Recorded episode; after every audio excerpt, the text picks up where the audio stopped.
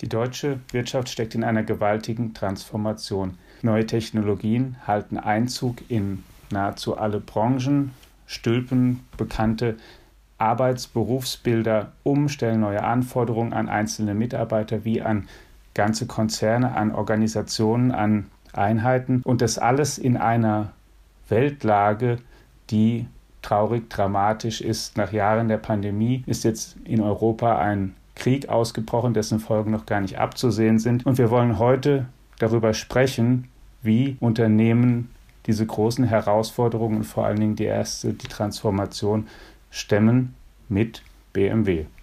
Und herzlich willkommen, liebe Hörerinnen und Hörer, im Digitech Podcast. Und ich stelle zu Beginn auch unsere Gäste vor. Zwei Gäste haben wir, mit denen wir heute sprechen. Einmal Frau Ilke Horstmeier, die im Vorstand der BMW AG für Personal zuständig ist. Hallo, Frau Horstmeier, herzlich willkommen. Hallo, Herr Ambruster, schön, dass wir hier sind. Und an Ihrer Seite ist Christoph Grote. Er ist Bereichsleiter Elektronik von BMW und wird uns den technischen Einblick in die neuesten Entwicklungen geben. Hallo, Herr Grote, auch Ihnen herzlich willkommen. Hallo, Herr Armbruster, ich freue mich auf unser Gespräch. Ja, BMW kennen Sie natürlich alle, liebe Hörerinnen und Hörer, baut schon seit vielen Jahren Autos in verschiedenen Größen und Formen mit verschiedenen Antriebstechniken inzwischen. Ähm, baut auch um, investiert ganz viel Geld. Bevor wir da in die Details gehen, erstmal aber Frau Horstmeier, damit wir Sie ein bisschen genauer kennenlernen können, ähm, wollen Sie sich ganz kurz vorstellen und mal sagen, wie Sie es seinerzeit zu BMW verschlagen hat? Ja, das sind in der Tat schon einige Jahre her, nämlich genau 27 Jahre, seit ich zu BMW gekommen bin. Und mich hat wirklich die Mobilität äh, interessiert und fasziniert äh, an BMW. Und dass man 27 Jahre bei einer Firma bleibt, das tut man nicht ohne Grund. Für mich waren es immer die Menschen, die mich begeistert haben bei BMW. Ich habe äh, 20 Jahre in der Produktion gearbeitet, äh, die meiste Zeit meiner beruflichen Karriere. Da haben sie immer viel mit Menschen zu tun und deshalb habe ich mich natürlich gefreut und freue mich immer noch, trotz der herausfordernden Zeiten verantwortlich zu sein für diese Mitarbeiter jetzt, für ihre Entwicklung bei BMW, für ihr Arbeitsumfeld und letztendlich für ihre Leistungsfähigkeit und auch Leistungsmotivation bei BMW. Und das macht mir jeden Tag Freude, auch in diesen herausfordernden Zeiten. Eine Herausforderung gerade der Pandemie ist ja gewesen, dass viele Menschen in Deutschland im Homeoffice gearbeitet haben, komplett oder zumindest zu großen Teilen. Ähm, wie machen Sie das persönlich? Sitzen Sie viel oder die meiste Zeit im Büro oder zu Hause? Ich habe in der Tat 100 Prozent im Büro verbracht, weil für uns einfach ganz wichtig war, wir haben Mitarbeiter natürlich, die Homeoffice machen können. Wir haben aber auch sehr viele Mitarbeiter in der Produktion in Deutschland, 40.000 die während dem großen Teil der Corona-Pandemie auch physisch vor Ort sein mussten, um eben die Autos zu produzieren. Und deswegen war es für uns selbstverständlich als Vorstand, dass wir auch vor Ort sind hier im Büro und auch die Intensität der Diskussion, die wir brauchten, um die aktuelle Situation zu managen, natürlich rund um Covid, äh, jetzt natürlich die Chipkrise und auch die Ukraine-Situation und gleichzeitig die Zukunft zu gestalten, die wichtigen Zukunftsthemen, über die wir gleich ja noch sprechen werden in Bezug auf Elektrifizierung, Nachhaltigkeit, Zirkularität und auch Digitalisierung, die ausreichend intensiv im Vorstand besprechen zu können. Da war es sehr hilfreich, vor Ort zu sein und sich physisch auch zu treffen. Also das geht nicht über Teams. Es geht eine Menge über äh, die virtuellen Instrumente, die wir alle schätzen gelernt haben. Äh, aber die, gerade diese Zukunftsfragen, die kreativen Prozesse, das ist aus unserer Sicht äh, etwas, was ganz, ganz schwer nur über äh, die virtuellen Medien geht. Und von daher setzen wir einfach auch nach wie vor darauf, dass viel Interaktion hier bei BMW stattfindet, auch in Zukunft, gerade eben für die interaktiven, vernetzenden Themen, die wir brauchen. Und da arbeiten wir gerade dran, unser gesamtes Arbeitsumfeld noch stärker auf diese Art von Arbeit umzustellen.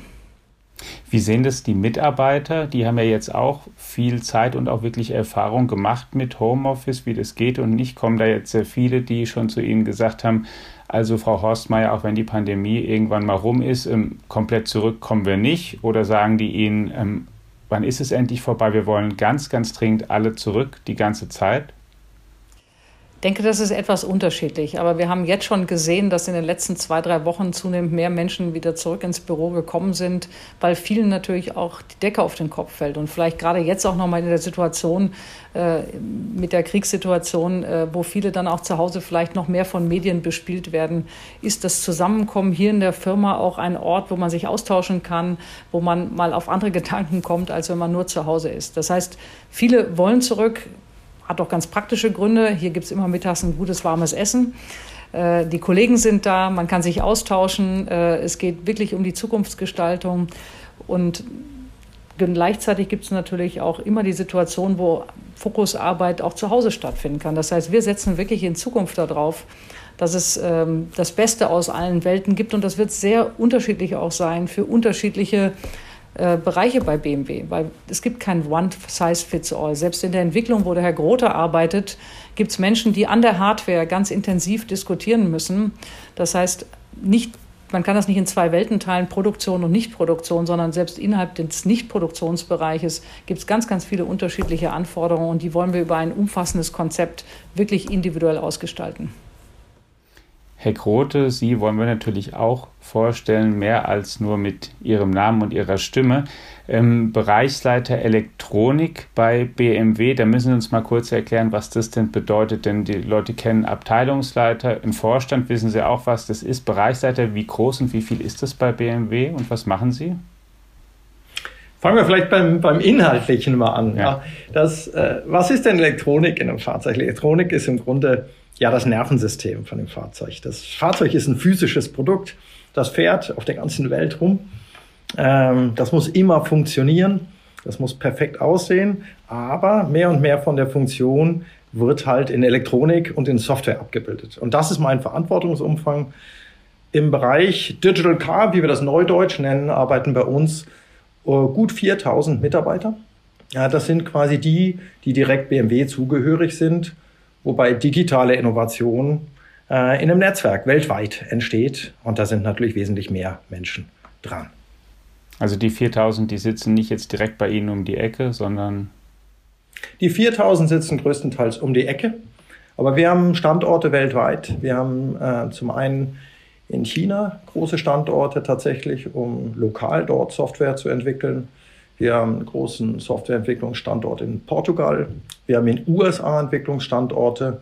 Wir entwickeln eigentlich digital um den Globus, weil dort auch unsere Partner äh, zu Hause sind und weil dort auch unsere Kunden zu Hause sind. Ja, wenn Sie versuchen, aus München raus äh, Software für einen chinesischen Kunden zu entwickeln, dann stoßen Sie einfach an Grenzen des gesellschaftlichen und des Alltagsverständnisses. Deswegen machen wir das vor Ort.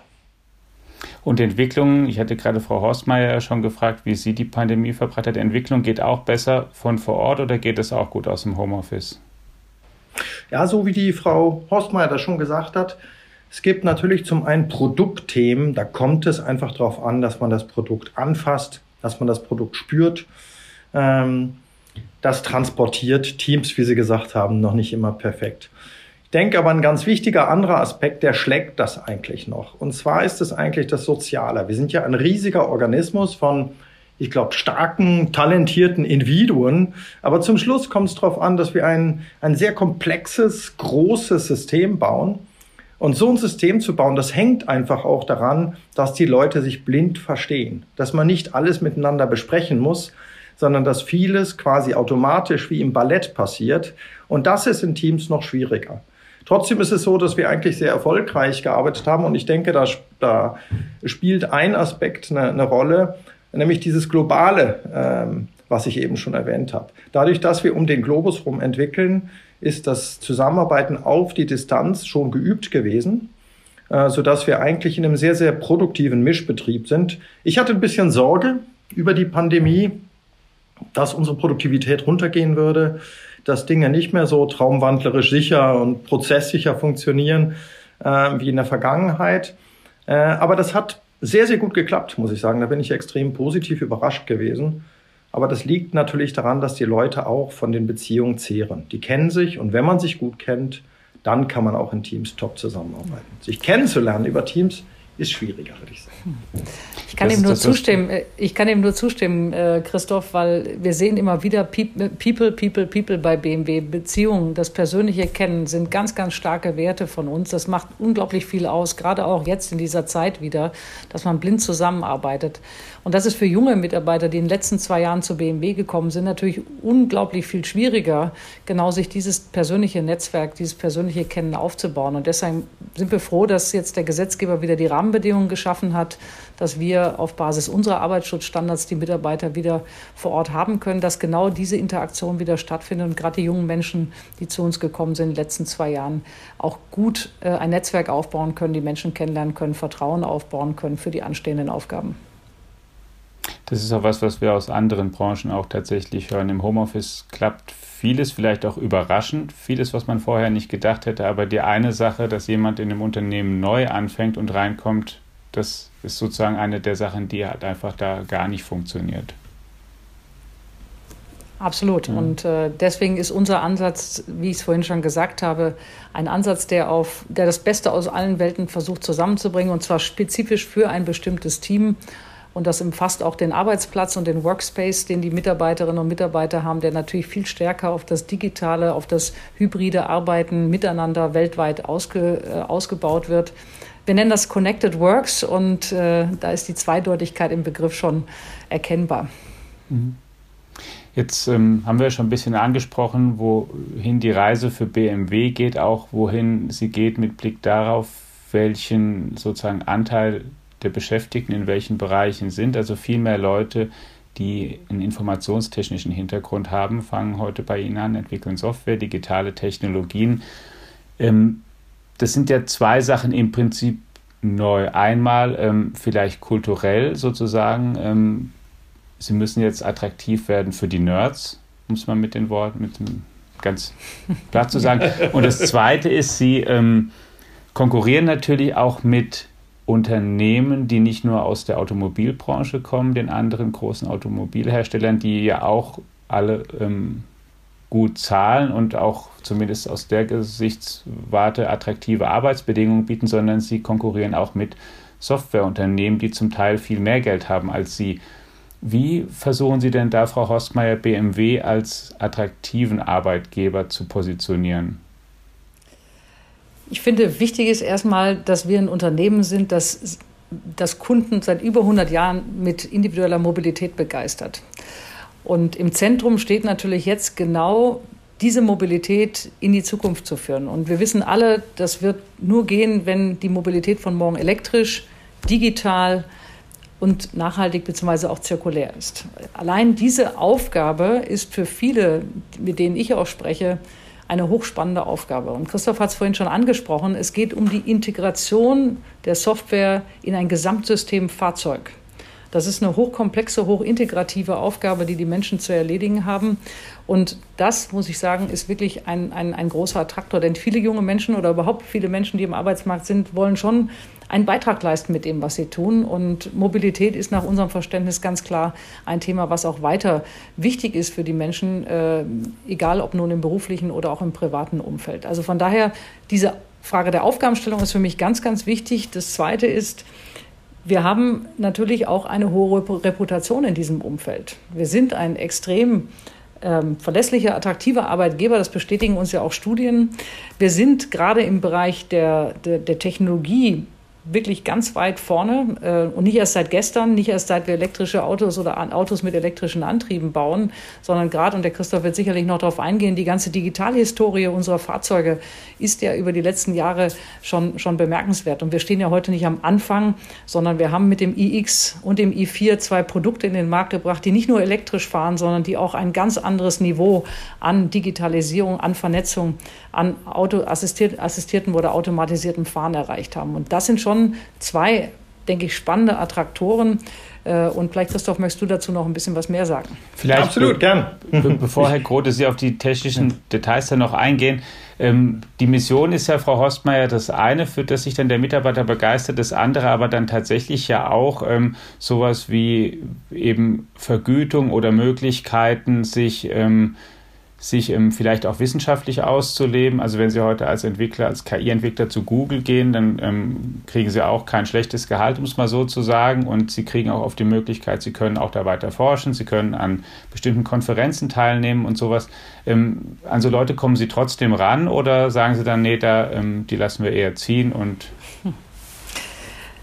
also das ist natürlich absolut richtig. Ich habe ja nur zwei Facetten angesprochen. Also die Facette, dass man erstmal überhaupt eine sinnhafte Aufgabe haben muss, die Menschen interessiert, wo sie sich für begeistern können, dass man auch die Kompetenz mitbringen muss, weil das sagen mir auch viele junge Menschen, die sagen, Mensch, ich will dahin gehen, wo ich was Sinnhaftes tue, aber wo mir ein Unternehmen auch die Rahmenbedingungen gibt, dass ich das auch gut tun kann. Und dazu gehört zum einen natürlich äh, die Arbeit äh, an sich, was, was der Christoph Grote schon angesprochen oder ansprechen wird noch. Zum anderen natürlich auch die Frage, wie kann ich mich weiterbilden? Wie kann ich mich weiter mit den Communities vernetzen? Auf welche Konferenzen darf ich gehen?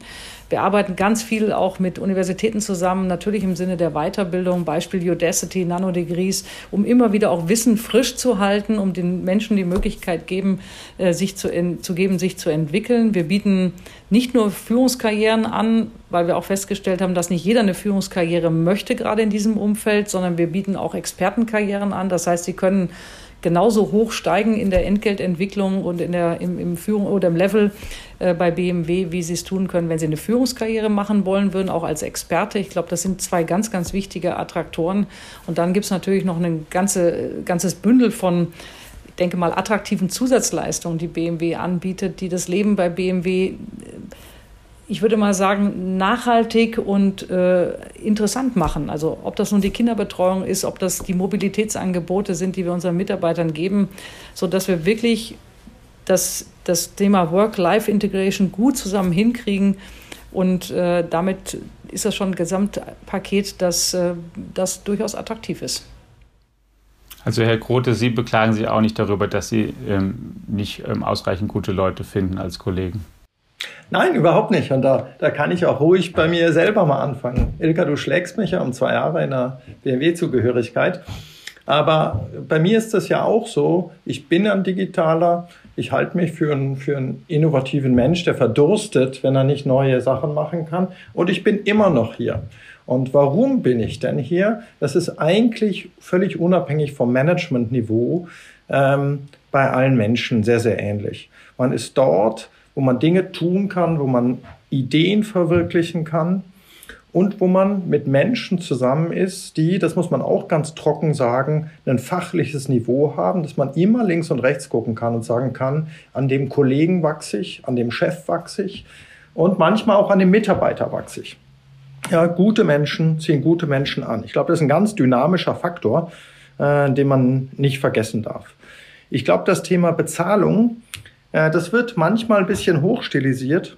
Es ist so, dass wir in meinem Dafürhalten gut zahlen. Wenn ich aber angucke, was die Menschen hält äh, an der Arbeit, was sie loyalisiert, ja, dann ist es letztendlich mehr das Thema, arbeite ich mit Top-Menschen zusammen und, Ilke, was du gesagt hast, ist das eigentlich sinnstiftend, was ich mache?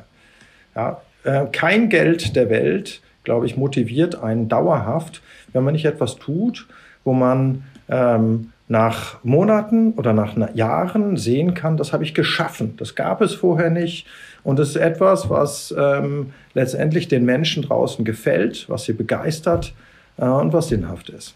Und solche Sachen bauen wir hier halt. Und das ist das, was ich immer wieder sehe, was die Leute eigentlich fesselt an BMW. Und die Zahlen, wenn ich es ganz nüchtern angucke, äh, wie hoch sind denn Fluktuationen bei uns? Das kann man ja messen. Man kann auch gucken, warum gehen die Menschen. Ähm, jeder hat Fluktuation, die ist bei uns aber sehr, sehr niedrig. Und umgekehrt die Möglichkeit, äh, Menschen zu gewinnen für uns, da sind wir natürlich immer ein bisschen verunsichert, gerade weil der Standort München jetzt auch ein Attraktor für viele Firmen ist. Aber bisher muss ich sagen, läuft das gut. Ja, wir haben viele Stellen ausgeschrieben und es ist nicht so, dass die Stellen jetzt ähm, wahnsinnig schwierig zu besetzen wären. Die Top-Leute kommen zu uns und die Top-Leute bleiben.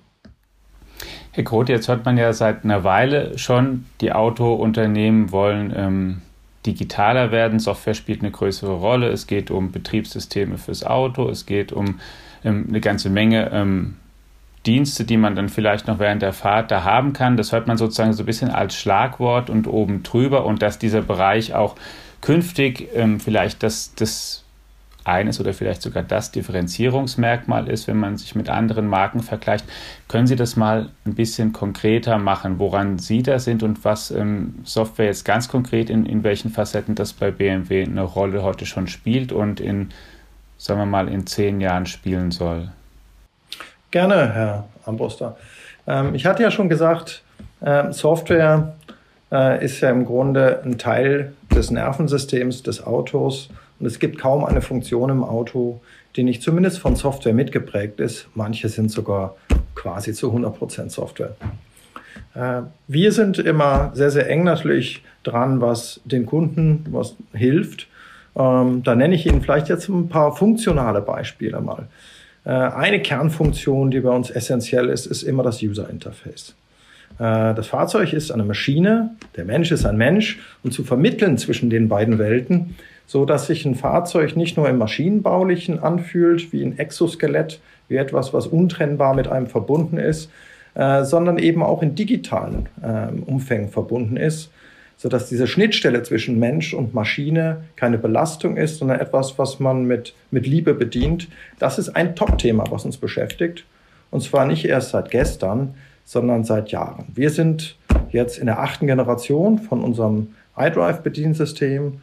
Wir arbeiten da auch nicht nur mit Softwerkern, wir haben zum Beispiel Psychologen, äh, die verstehen, wie Menschen tatsächlich Dinge wahrnehmen, womit Menschen sich hart tun, was Menschen, Menschen leicht lernen.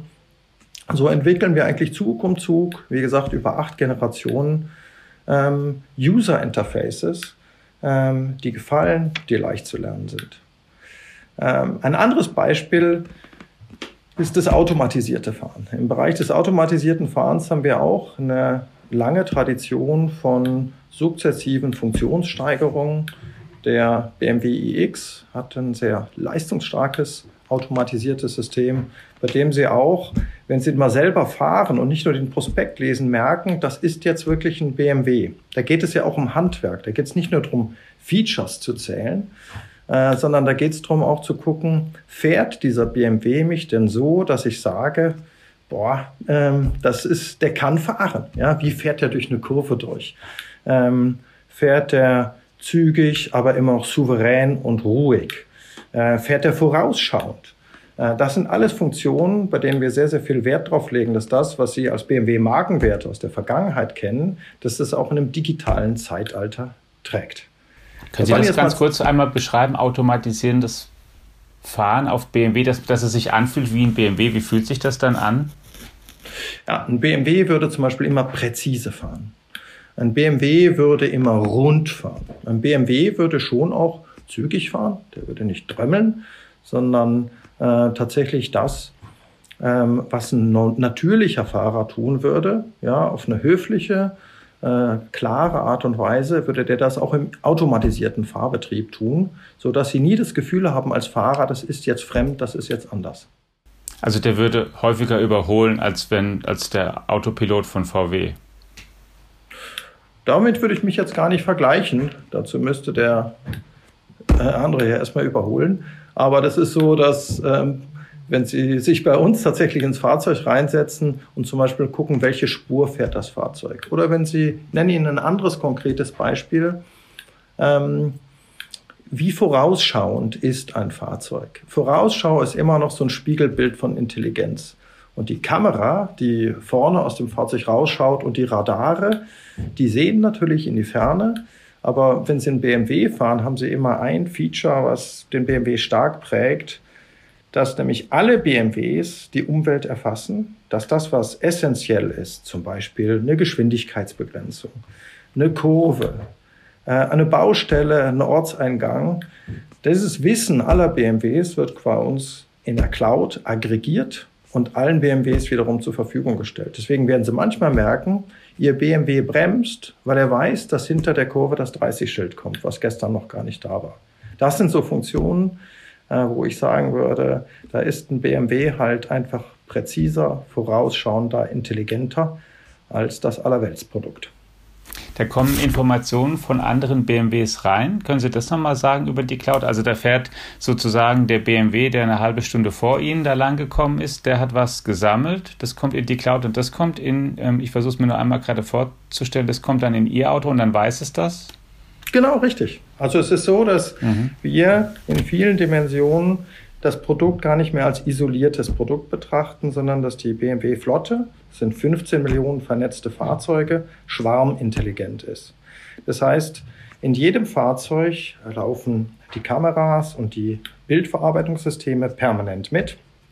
Und immer wenn das Fahrzeug merkt, dass da was Interessantes ist, etwas Unvorhergesehenes, ähm, dann würde das Fahrzeug das quasi hochmelden. Zum Beispiel der BMW iX ist auch mit 5G-Funktechnologie äh, ausgesehen. Wo sind enorme Bandbreiten auch möglich.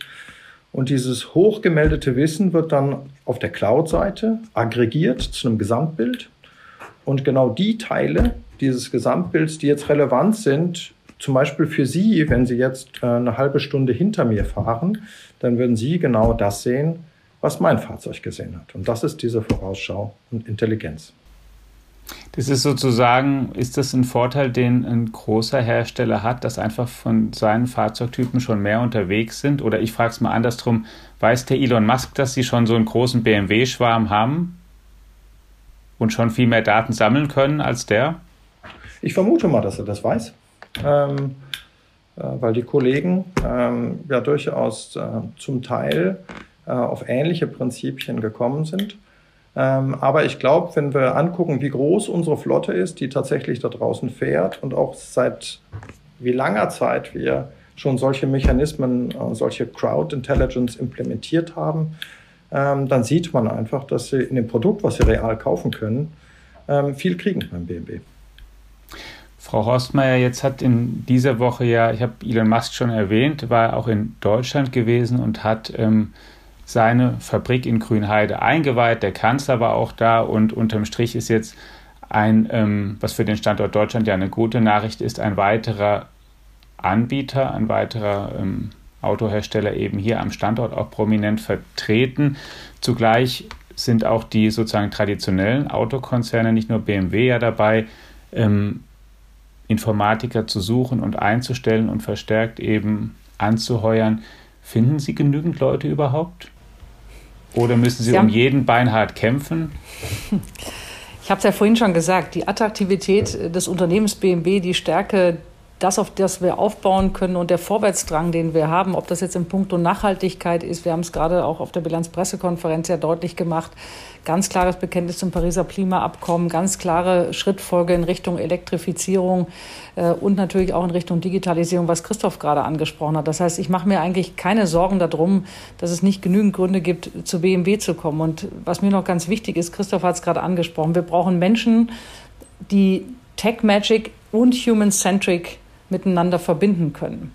Und da gibt es schon große Unterschiede, wenn man auch mal die heutigen Fahrzeuge anschaut. Nicht nur in der Präzision des Fahrens, des automatisierten Fahrens, sondern es geht auch um die Frage der Bedienbarkeit. Wie wohl fühle ich mich in einem solchen Fahrzeug? Wie gut kann ich interagieren mit dem Fahrzeug? Unsere Perspektive ist da sehr klar. Das Fahrzeug ist heute schon und wird natürlich mit der Automatisierung noch mehr ein Third Living Space für die Menschen werden, der nahtlos in das digitale Ökosystem äh, mhm. unserer Kunden einzufügen ist. Und äh, ich denke, das ist wirklich eine ganz, ganz spannende Aufgabe, weil sie am Ende des Tages ein wirklich äh, physisches Produkt mit der digitalen Welt in ganz anderer Art und Weise verbinden können. Aber nichtsdestotrotz, wenn ich das einmal noch danach fragen darf, also es gibt ähm, kein Problem, den, ähm, weil sozusagen die, die Menge der Informatiker oder der Informatikstudenten, die ist ja trotz allem begrenzt. Jetzt gibt es plötzlich mehr Nachfrager, ähm, aber die Unis schütten ja jetzt nicht drei oder viermal so viele Informatiker dann pro Jahr aus. Also wenn Sie eine Stellenausschreibung machen, Sie suchen da jemanden, bisher haben Sie noch keine Probleme, dass da auch jemand kommt, den Sie nachher wollen. Also aktuell überhaupt nicht. Wir setzen natürlich auch viel auf, äh, also auf Mehr, Mehrhändigkeit in, dem, in, in Bezug aufs Recruiting. Wir haben zum einen natürlich das direkte Recruiting vom Markt. Christoph hat schon angesprochen. Wir rekruten ja nicht nur in Deutschland und bauen die Kapazitäten, Kompetenzen in Deutschland auf, sondern wir gehen auch dahin, wo unsere Kunden sind. Beispiel China. Auch da ist ein großer, großer IT-Hub, sowohl für die Fahrzeug- als auch für die Business-IT. Und gleichzeitig arbeiten wir auch mit Kooperationspartnern zusammen, so wie mit unserem Joint Venture Critical Tech Works in Portugal Also auch hier gibt es vielfältige Möglichkeiten, an äh, Kandidaten zu kommen, die Interesse haben, bei uns zu arbeiten. Und äh, das ist für uns aktuell eine, eine, eine Aufgabe, der wir uns sehr gerne widmen, weil es sehr spannend ist. Und dieses Jahr alleine brauchen wir 800 Mitarbeiter im Bereich äh, Software äh, und Daten. Und da sind wir gut unterwegs. Herr Grote, ich möchte zum autonomen Fahren nochmal da zurückkommen. Da gibt es ja weiß, verschiedene ähm, Einteilungen oder Level. So eine gängige ist die unterteilt das autonome Fahren so in Level 1 ist, ähm, ich nenne es mal ganz ein, in einfachen Worten, fast gar keins und dann kommt irgendwann Level 5, also so ein Auto, was dann vielleicht sogar wirklich in jeder Verkehrssituation, in der Innenstadt, auf der Autobahn, auf der Landstraße, ähm, alleine fahren kann. Wo ist BMW da heute oder wo sind so die Hersteller? Die BMW hat eine sehr hohe Verbreitung in der Flotte draußen mit einem hervorragenden Level 2 Produkt. Ja, das ist das Produkt, von dem ich eben gesprochen habe. Das ist das Produkt, was ähm, Fahrfreude vermittelt, ähm, was tatsächlich durch den Menschen getriggerte Manöver ähm, souverän beherrscht, was aber vom Menschen immer noch überwacht werden muss. Ähm, mit dem neuen BMW 7er, der jetzt auf die Straße kommt, wird das erste BMW Level 3 Produkt auf die Straße kommen. Ähm, das Produkt bei uns ist für den Entwickler schon erlebbar. Ähm, der Prozess, den man nicht vergessen darf, ist natürlich in dem Moment, wo bei Level 3 der Fahrer das Fahrzeug eben nicht mehr überwachen muss, müssen sie einen ganz anderen Aufwand treiben, um eine sichere Funktion zu gewährleisten und sie begeben sich auch zulassungstechnisch auf ein neues Terrain. Da sind wir sehr, sehr sorgfältig ähm, und deswegen ist das der nächste Schritt, der tatsächlich dann direkt vor uns liegt. Ähm, der 7 ist nicht mehr fern, um das jetzt etwas kryptisch zu sagen, ähm, und dann werden Sie das tatsächlich in einem 7er erleben können. Bei den höheren Levels ähm, wird natürlich viel darüber spekuliert, wie schnell verbreitet sich das jetzt an der Stelle. Und ich glaube, das, was Sie, was Sie draußen momentan real sehen, dass Level 4 und 5 immer noch in einer sehr kleinen ähm, operativen Domäne nutzbar ist. Das heißt, dieses universelle Produkt, ja, bei dem Sie ohne Lenkrad, das wäre dann Level 5, äh, einfach sagen, ich fahre damit in den Urlaub von hier nach Italien, äh, das ist noch meilenweit entfernt. Ich glaube, das, was wir sehen werden, gerade im Bereich Level 4, in bestimmten klar definierten äh, Bereichen, dass die Automatisierung sukzessive kommt. Vielleicht aber auch nicht in dieser Geografie. Äh, in Deutschland sind wir regulatorisch, glaube ich, vorsichtiger als zum Beispiel China als Markt.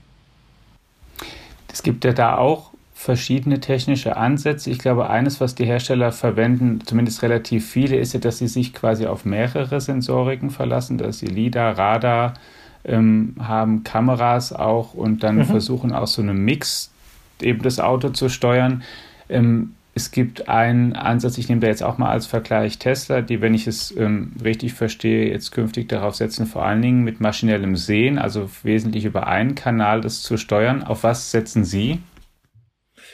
Ähm, wir sind da eigentlich ähm, auf dem gleichen Pfad wie die Natur, dass wir eher auf Sensordiversität setzen. Das ist bei Ihnen mhm. persönlich ja nicht anders. Äh, wenn Sie ja. sich vorstellen, Sie könnten nicht hören, sondern nur sehen und Sie müssen sich durch die Stadt bewegen, dann würden Sie auch nervös werden. Ähm, wir glauben daran, dass tatsächlich dieser Mix aus Radar, aus hochauflösenden Kameras und auch aus dem LIDAR, ähm, gerade dann, wenn die Bedingungen kritischer werden, äh, einfach ein sichereres äh, und verfügbares Produkt erzeugen. Das ist unsere Strategie und die werden Sie auch im ähm, neuen Siebener dann auf der Straße sehen. Nicht allzu ferner Zeit. Frau Horstmeier, ich möchte das sozusagen das sehr technische einen kleinen Moment verlassen und auf eine Ebene kommen, die, ähm, ich würde jetzt nicht sagen, so das politisch-weltpolitische ist, aber die eben ein Unternehmen wie BMW auch betrifft, das, über China haben wir schon ein paar Mal gesprochen, auf der ganzen Welt engagiert ist, auch in Ländern sehr stark ist, die, ähm, sagen wir mal, ähm, zum Teil andere Wertevorstellungen, andere politische Systeme eben haben, die aber für sie ein sehr, sehr wichtiger Absatzmarkt heute schon sind und künftig auch sein werden. Wie gehen Sie denn gerade mit China momentan um? Da gibt es ja sehr viele ähm, auch so Diskussionen drüber, soll da eigentlich die deutsche Wirtschaft weiter so stark drauf setzen? Müssen wir nicht auch gucken, dass wir da nicht zu abhängig werden? Ähm, gerade auch wenn man sieht, okay, wo, wo ist Russland im Extremfall jetzt in den sozusagen offenen Krieg auch gegangen? Ähm, kann das so bleiben? Wie sehr beschäftigt Sie das momentan? Glaube, wichtig ist zu verstehen, dass BMW ein global agierendes Unternehmen ist und wir in allen Weltregionen wirklich gut aufgestellt sind. China ist eine, äh, USA ist die andere und natürlich auch Europa. Und alle drei Weltregionen haben bei uns eine enorm hohe Bedeutung, äh, was das Thema Absatz äh, und überhaupt unser Geschäft anbetrifft, weil wir auch Kunden natürlich in allen Märkten mhm. haben. Was äh, für uns halt wichtig ist, dass wir unser Handeln immer daran messen, dass wir natürlich compliant sind, das ist sowieso klar, aber dass wir vor allen Dingen auch ähm, dafür Sorge tragen, dass die Partner, mit denen wir agieren, auch nach den Standards, äh, die es bei BMW gibt, aber auch übergreifend gibt, dass die eingehalten werden. Und das gucken wir uns alles ganz genau an mit unseren Lieferanten, mit unseren Partnern, mit denen wir weltweit arbeiten. Ich glaube, was ganz wichtig ist zu begreifen, dass man eine Welt nicht, die vernetzt ist, zurückdrehen kann. Und das ist ganz, ganz, glaube ich, entscheidend, auch in diesen, in diesen Zeiten jetzt gerade, dass die Globalisierung, die weltweite wirtschaftliche Vernetzung nicht zurückdrehbar ist und auch eine wirkliche Stärke ist und gerade für den Standort Deutschland ein wichtiges, ein wichtiges Element ist überhaupt für den Erfolg des Standorts Deutschland. Und das ist etwas, über das wir immer wieder nachdenken müssen. Das müssen wir uns immer wieder bewusst machen, gerade in diesen Zeiten, und aus dieser Stärke auch heraus natürlich die zukünftigen Entwicklungen beobachten. Das ist auch ganz wichtig. Das tun wir bei BMW. Wir haben natürlich jetzt in Anbetracht der äh, Russ Russland-Situation, Ukraine-Situation unsere Produktion in Russland äh, aktuell gestoppt. Wir haben auch den Export mhm. nach Russland gestoppt. Wir haben ganz massiv jetzt schon Unterstützungsleistungen erbracht. Äh, wir haben ganz kurzfristig eine Million Euro an UNICEF gespendet. Unsere Mitarbeiter engagieren sich ganz aktiv. Unsere nationalen Landesgesellschaften, gerade an der Grenze zur Ukraine, engagieren sich extrem, um die Flüchtlingssituation zu verbessern. Das heißt, wir schauen uns natürlich immer wieder auch an, wie ist die geopolitische Situation, wie müssen wir agieren. Und hier haben wir zum Thema Ukraine und Russland eine klare Haltung bezogen. Für uns ist jede Art von kriegerischer Auseinandersetzung ein Unding äh, und deswegen auch unsere Reaktion darauf. Haben Sie Mitarbeiter aus Russland zurückgeholt, zurückholen müssen?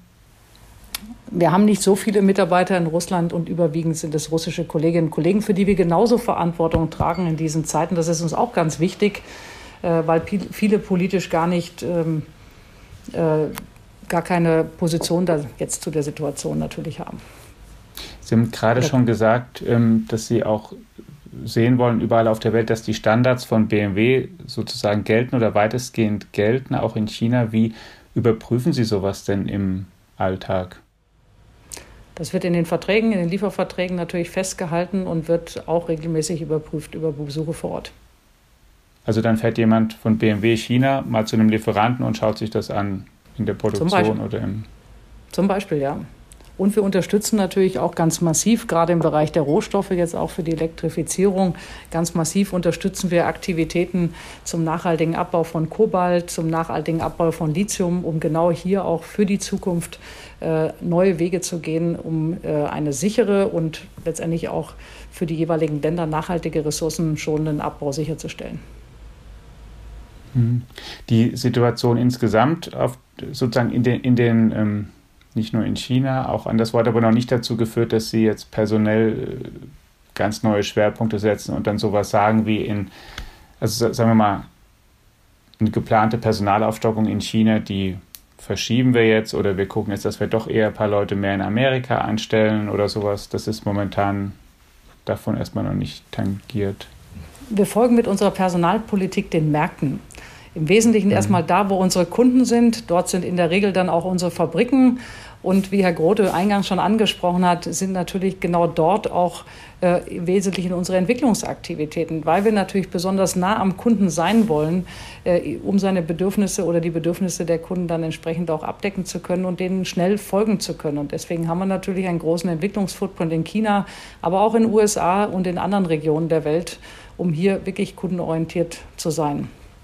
Und was mir noch wichtig ist, Herr Ambruster, weil Sie es vorhin gerade so schön angesprochen haben, Sie haben mich ja auch im Vergleich zu anderen gefragt. Was ganz wichtig ist, jeder, der zu einem Unternehmen geht, sollte wirklich beurteilen, 360 Grad, wofür steht dieses Unternehmen, was bietet dieses Unternehmen.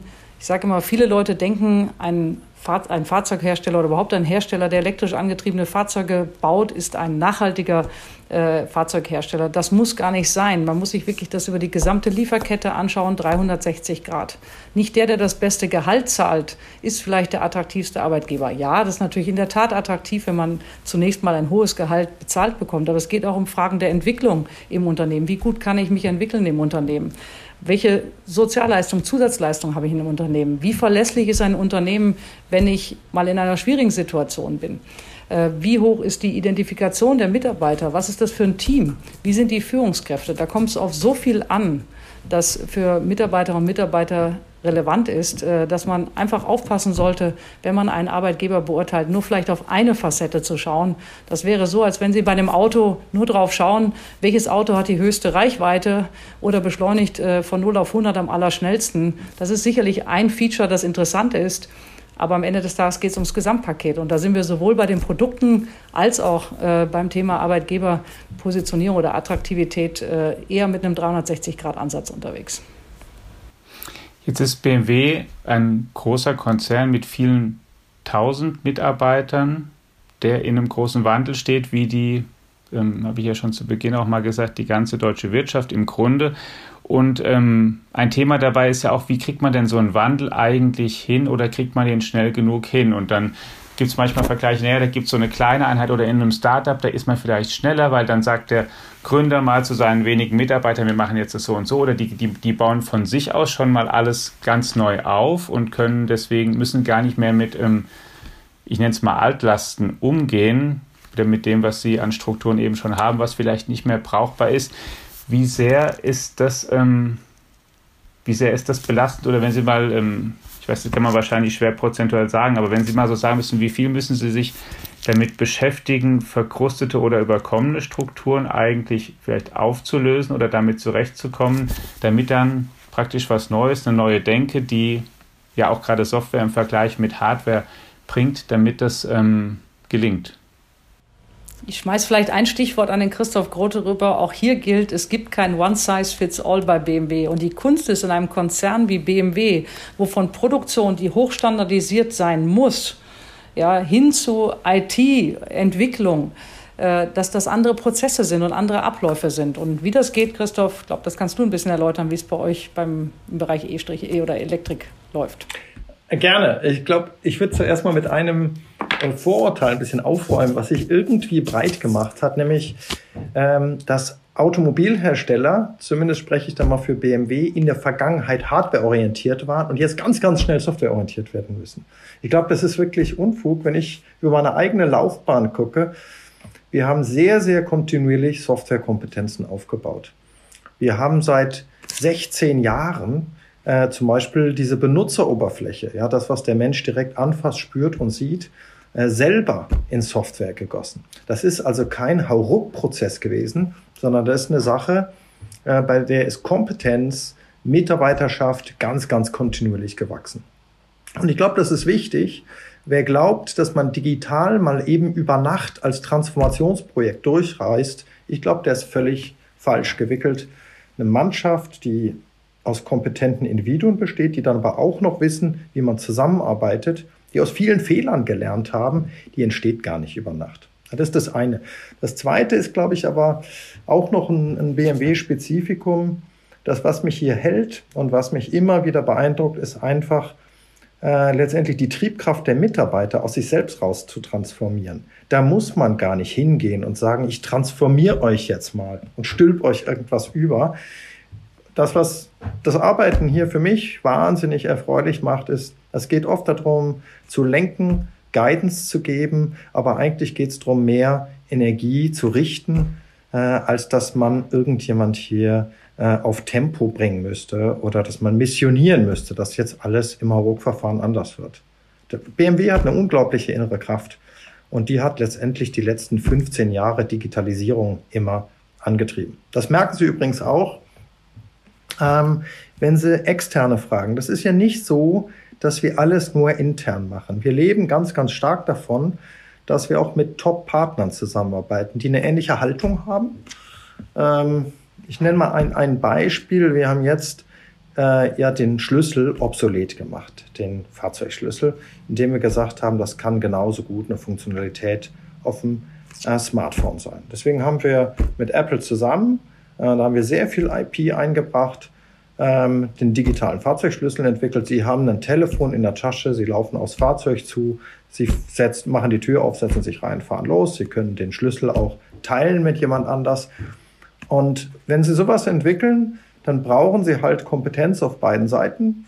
Äh, Sie brauchen externe Partner, äh, die Sie schätzen, die Sie achten, die Sie auf Augenhöhe auch wahrnehmen, ähm, mit denen man gut zusammenarbeiten kann. Und deswegen glaube ich, sind, äh, sind diese Aspekte, wie transformiere ich, die hängen an diesen internen Aspekten, aber auch in der Frage, wie werde ich denn von den scheinbar übermächtigen Partnern gesehen? Und da muss man respektiert sein. Dann kommt man weiter.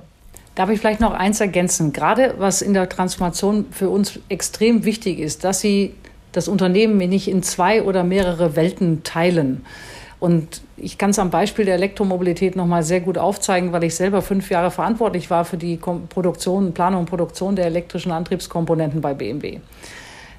Sie laufen ein großes Risiko, wenn Sie sagen, das eine sind die alten, die äh, traditionelle Technologie und die sind vielleicht auch auf dem, auf dem Rückgang und das andere sind die neuen, die coolen, die hippen. Das gilt für die IT genauso.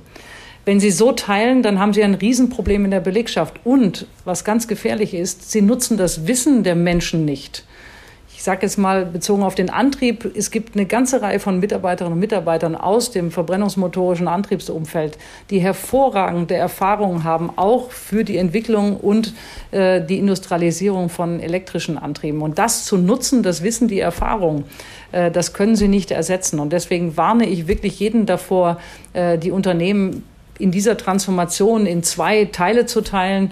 Äh, Beispiel äh, konventioneller Antrieb oder ältere Technologien, konventionellere Technologien, neue Technologien und das Neue äh, in anderer Art und Weise äh, abzutrennen und vielleicht zu hippisieren, würde ich es mal fast so sagen.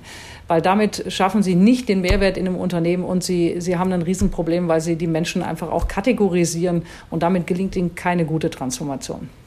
Aber gut, dann sagen wir mal, wenn Sie in der Kommunikation so eine Kategorisierung vermeiden, ist es doch aber trotz allem faktisch so, dass Sie ähm, bestimmte Tätigkeiten oder Leute einfach weniger brauchen werden oder deren Wissen und andere dafür viel mehr. In der Tat, und das machen wir natürlich auch über die Transformation. Das heißt, wir haben Fluktuationen, wo wir diese Dinge auch gut gestalten können. In den nächsten Jahren durch die Demografie entsteht dann natürlich eine Menge Spielraum, gerade auch diesen Veränderungsprozess zu treiben.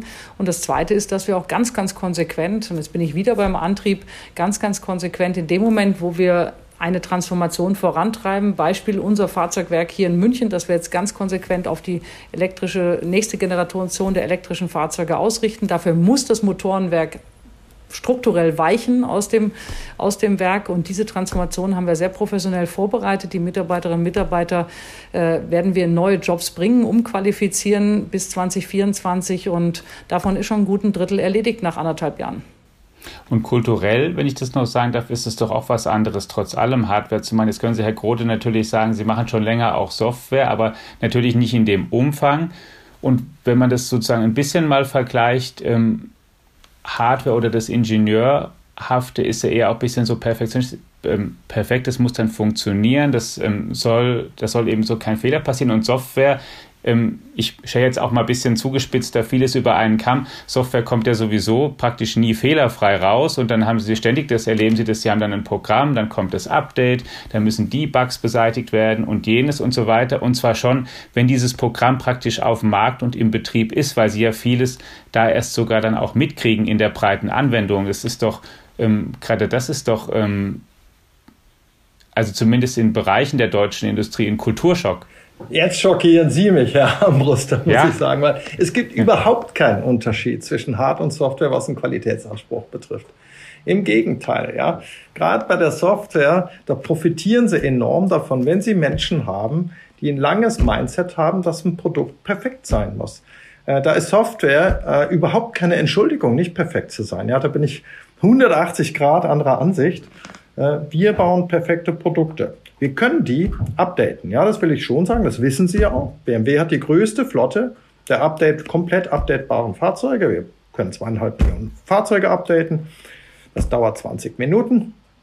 Äh, das ist richtig, aber wir machen das nicht, um äh, eine Kultur der Imperfektion hier zu kaschieren. Überhaupt nicht. Da bin ich eher bei äh, der Ilka Horstmeier.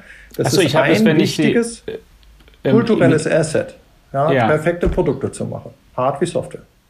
Ja, ich meine, ich würde gar nicht sagen Imperfektion, sondern das ist fast auch ein bisschen dem Wesen nach, der, ist, dass die Software eben, sagen wir mal, so auf den Markt bringen, dass sie, dann formuliere ich es mal ein bisschen anders als Entwickler, auch gar nicht die Erwartung haben, dass sie da nie wieder was dran machen müssen, sondern dass, ähm, dass sie eben vieles auch erst in der breiten Anwendung zum Teil halt auch lernen, weil sie es davor vielleicht noch gar nicht entdeckt haben oder auch in bestimmten Tests vorher nicht entdeckt haben, die, die ähm, Herr Ambruster, lassen Sie mich das nochmal ganz klar trennen. Das eine ist, da stimme ich Ihnen zu, ähm, Software entwickelt sich weiter. Software ist nicht eine Sache, die hat man zum Start der Produktion fertig. Das ist ja äh, fertig im Sinne von, da gibt es keine neuen Funktionen. Deswegen machen wir ja auch alle BMWs updatebar, weil wir sagen, der Kunde kauft das Fahrzeug und wir versprechen ihm über den Lebenszyklus des Produkts, bei ihm in der Hand wird sich das funktional weiterentwickeln. Einer anderen Sache würde ich aber wirklich eine Absage erteilen. Ja, dieses geplante, naja, Software ist nie fertig. Äh, das ist bei uns anders. Software ist irgendwann fertig. Ja, das muss man trennen. Ja, okay. Klar, wenn Sie es als Programm dann natürlich rausbringen, dann sind Sie natürlich auch haftbar und ja, Sie, Sie, merken ja, da emotionalisieren Sie mich jetzt auch ein bisschen. äh, Ilke Hausmeier hat schon was gesagt von HIP, ähm, was ich überhaupt nicht abkann ist tatsächlich so ein Selbstverständnis, Software ist hip und neu und die ist nie fertig. Ja, da merken Sie ja mhm. schon, da kriegen Sie mich auf 180 mit. Ja, und damit noch nicht so weit, wie der durchschnittliche BMW fahren kann. Frau Horstmeier, ich würde Sie ähm, zum Schluss bitten, nochmal einen Ausblick zu, zu geben, wenn Sie mal auf BMW jetzt schauen in die nächsten fünf bis zehn Jahre und ähm, die Erfahrungen, die Sie aus der Pandemie gezogen haben, die Sie aus dem sozusagen weltwirtschaftlichen Umfeld jetzt gezogen haben, auch vielleicht an den, an den Ansprüchen oder dem, den Hintergründen, die Ihre Beschäftigten heute haben, wenn Sie sagen müssen, was so zwei bis drei wichtigste Sachen sind, die sich da, die dann anders sein werden und die sich als neuer Standard vielleicht herausgestellt haben werden, was wären das denn? Also für uns ist ganz wichtig, der Weg geht nach vorne. Äh, wir setzen genau auf diese Transformationsthemen, weil wir, und das habe ich vorhin schon gesagt, weil wir der festen Überzeugung sind, dass wir Mobilität brauchen und dass sie jetzt nachhaltig elektrisch im Wesentlichen digital und zirkulär werden muss. Und da setzen wir uns auch ganz stark für ein. Was haben wir gelernt aus der Pandemie oder gar nicht mal nur aus der Pandemie, sondern vor allen Dingen jetzt auch aus der Überlagerung der verschiedenen Situationen, die wir haben. Erst war es die Pandemie, die läuft immer noch auf Hochtouren, by the way. Äh, zum Zweiten haben wir natürlich die Halbleiter- und, und äh, Teileversorgungsthemen gehabt und haben sie immer noch. Und das Dritte ist, jetzt haben wir auch noch einen Krieg mitten in Europa. Was nehmen wir daraus mit, auch für BMW? Die Welt ist nicht mehr so stabil, wie sie mal war. Und äh, die größte Konstante wird der Wandel bleiben. Und das ist auch für unsere Mitarbeiterinnen und Mitarbeiter und für unser Geschäft ganz, ganz wichtig. Und das ist nicht einfach. Das merkt man auch an den Führungskräften, an den Mitarbeitern, dass die das beschäftigt. Weil jeder will irgendwie ein Stückchen Stabilität, aber die wird es in der Form nicht mehr geben. Wo werden wir uns nach vorne hin weiterentwickeln, auch im Bereich der, Personal, äh, der Personalthemen? Natürlich setzen wir jetzt auf Wachstum, weil wir unsere Transformationshausaufgaben auch in den letzten Jahren schon gemacht haben und kontinuierlich weitermachen. Das gibt uns die Möglichkeit, jetzt sehr schnell im Bereich der Elektromobilität in Richtung 50 Prozent unseres Absatzes bis 2030 wachsen zu können. Und das bietet natürlich auch Chancen, für neue Kolleginnen und Kollegen bei uns anzufangen. Deshalb gehen wir jetzt wieder in den Personalaufbau im Bereich IT, im Bereich äh, Elektrifizierung, aber auch im Bereich Produktion, weil wir auch in Europa mit der Produktion wachsen. Das heißt, wir sehen unser Geschäft optimistisch. Wir wissen auch, dass wir in Zukunft noch viel intensiver nicht nur auf unsere Kunden hören müssen, sondern auch auf unsere Mitarbeiter. Wir haben eine sehr starke Unternehmenskultur. Wir haben eine sehr starke Mannschaftsorientierung, haben wir vorhin schon gesagt. Äh, wir setzen auf das Thema Diversität, dem geben wir auch noch mal richtig Vortrieb jetzt. Und wir wollen die Arbeitswelten so gestalten, dass wir wirklich das Beste aus mehreren Welten hinkriegen, jeweils spezifisch auf die entsprechenden Teams zugeschnitten. Und wir investieren massiv übrigens auch weiter in, unseren, in unser Arbeitsumfeld, für das ich ja auch zuständig bin. Das heißt, unsere Büroräume kriegen nochmal einen neuen Spin jetzt äh, in der nächsten Zeit, weil wir eben gesehen haben, dass selbst unsere neuen Arbeitswelten, die wir 2013 eingeführt haben, jetzt mit den Erfahrungen von Covid nicht mehr zusammenpassen. Drumherum wird es viele Möglichkeiten geben von Mitarbeitern äh, und Mitarbeiterinnen, sich äh, in diesem System auch gut zurechtzufinden, sich zu entwickeln, äh, sich unterstützen zu lassen mit äh, wirklich tollen Leistungen, die wir anbieten. Und auch da werden wir uns weiterentwickeln. Äh, ich glaube, das ist ganz wichtig. Ähm, ich habe am Freitag erst noch eine Runde mit jungen IT-Kolleginnen und Kollegen, wo ich mir mal anhören werde, die sind gerade so ein Jahr bei BMW, was für Erfahrungen die gemacht haben, äh, was die so erlebt haben und was sie vor allen Dingen auch für die Zukunft für sich äh, und ihre Leistungsfähigkeit, Leistungsbereitschaft brauchen. Und da entwickeln wir uns kontinuierlich weiter. Und ich glaube, das gilt für das gesamte Unternehmen, das ist ganz wichtig. Wir bleiben einfach nicht stehen, weder technologisch noch was das Thema Personal anbetrifft. Und das ist das, was BMW seit über 100 Jahren auszeichnet. Und das ist am Ende des Tages der Grund, warum ich 27 Jahre bei BMW bin.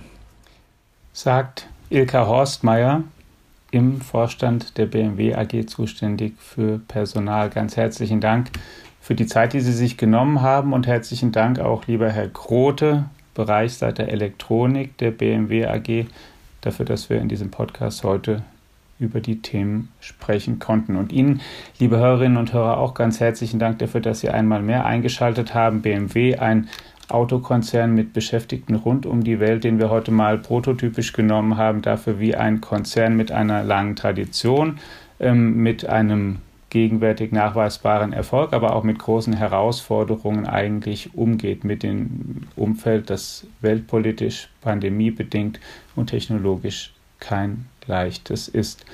Bleiben Sie uns gewogen und in diesen Zeiten wie immer auch bleiben Sie gesund. Ciao.